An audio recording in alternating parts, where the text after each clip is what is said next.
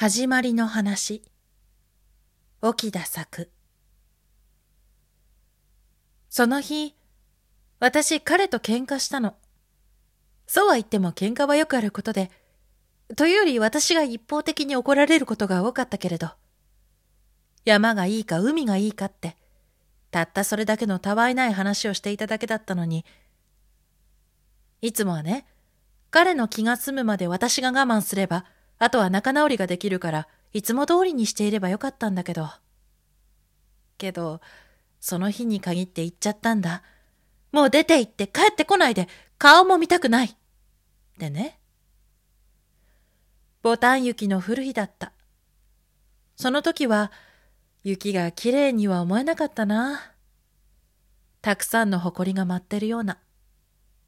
視界も悪くて、地面にも雪が積もっていて、歩道脇には小さな雪だるまが並んでいたりして。そんな日だったから、雪になれないこの土地で、こういうことは起こりうるんだって、想像力を働かせるべきだったのよ。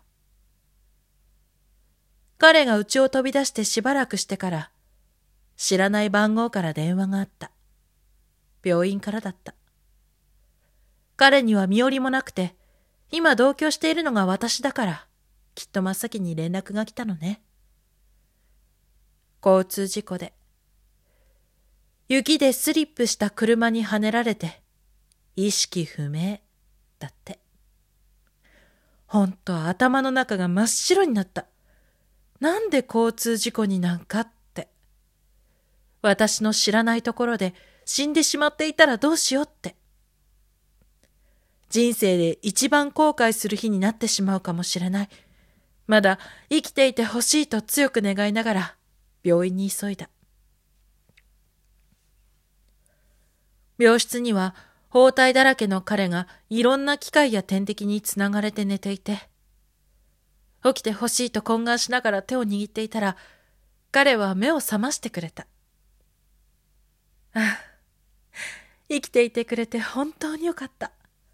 交通事故なんて理由で死ぬなんて許せない。その後は順調に回復してくれて、彼は家に帰ってきた。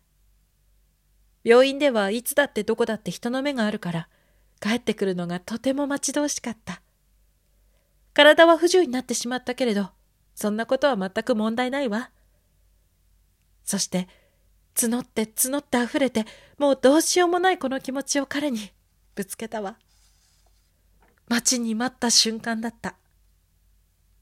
だって、どうしても私の手で殺さないといけなかったんだもの。もし事故なんかで死なれていたかと思うと、あの雪の日は本当に人生で一番後悔する日になるところだったわ。え、これが始まりの話。まさか彼を殺したことでこんなことになるとは思っていなかったのよ。だって私は知らなかった。刃物を振り上げた時の絶望の表情があんなにも美しいこと。物言わぬ人との山へのドライブがこんなにもドキドキすること。そして、まるでタイムカプセルに大切な思い出をしまうような、愛おしさ。もう、彼への憎しみなんて吹き飛んで、今はこの新しい趣味を教えてくれたことに感謝すらしているの。でも、あなたがタイムカプセルを開いてしまったから、私のひそやかな楽しみがバレちゃった。ねえ、私を捕まえた刑事さん、あとは何を話せばいいかしら？ああ、他のタイムカプセルの場所？それ全部教えたら、一緒に山へドライブへ行ってくれる？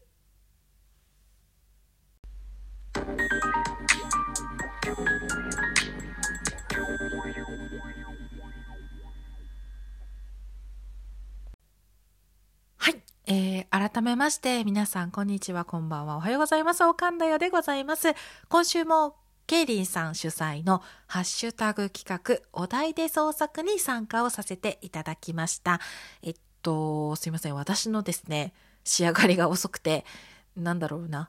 すごいなんか今回ちょっとね、なんか、いろいろ表現に迷うわ、となんかね、なんか滑舌が悪い日々が続いてね、ちょっと遅くなってしまったんですけども、1週間遅れっていう感じなんですかね。